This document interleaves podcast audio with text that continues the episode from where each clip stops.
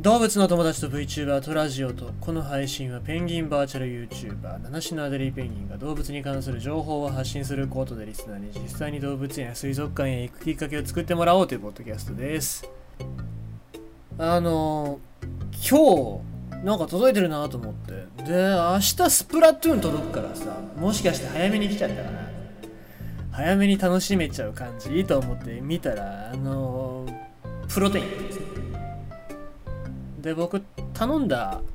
記憶がなかったんだけどもなんか Amazon でさ定期便かなんかで、まあ、安くなるからってことで定期便みたいなのがあってそれをなんか僕知らないうちに登録してたみたいで。でまあ多分これ2ヶ月に1回来るんですけども届きましてまだプロテイン残ってるんですね。だからどうしようかなと思いながらもまあまあ仕方がないやと思って。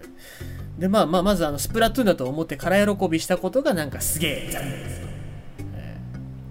まあまあいいんですけどいいんですけどね。まああのどうせ買わないといけないやつでしたし最近高くなってるからプロテインとかも。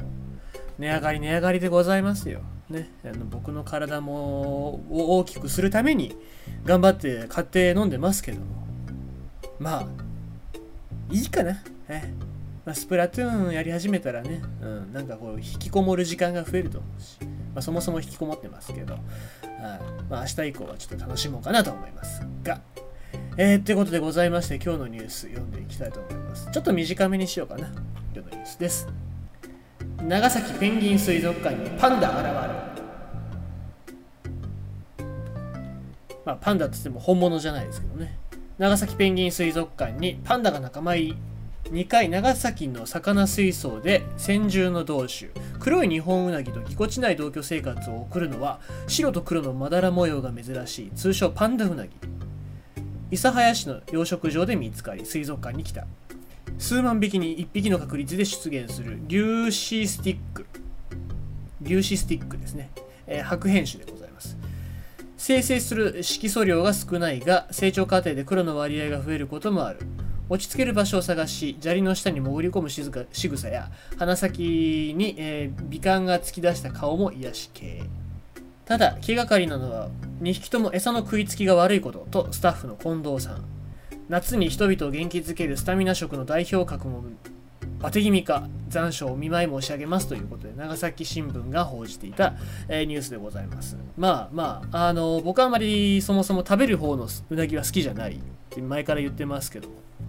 食べる方の話で言うと落語に似たような話があってあの五升うなぎっていう話があるんですけども、まあ、お金持ちの、えー、大家のご主人がうなぎがかわいそうだからっつってうなぎ屋から毎回、えー、大金払ってうなぎ買って川に逃がしてやってるっていうそういう話があったりするんですけどね、まあ、このうなぎは多分食べられないだろうとは思いますけどもパンダうなぎ長崎ペンギン水族館に来たってことですけどもえっ、ー、と確かねこれ桂浜水族館にも同じようなうなぎがいましたね。まだ生きてるかどうか知らないですけどえ、確かあのパンダウナギいたと思いますんで、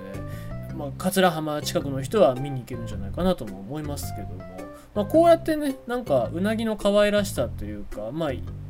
そういう見るっていうね観察するっていう視点を持ってもらう人が増えてくるとまあなんかそうやって食べるだけじゃなくてなんかうなぎをそういう目線で見てもいいんじゃないかなというふうに思いますのでですねなんかこういうニュース増えてほしいなと思いますし、まあ、うなぎもこういう種類というかもうこういう色のやつもいるんだよっていうこともね、えー、どんどん知られてほしいなと思います。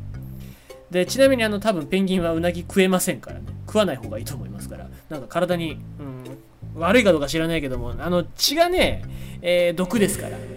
まあ食わない方がいいと思いますね。はい。ということでございまして今日のニュースは長崎ペンギン水族館パンダ現る。ということでございました。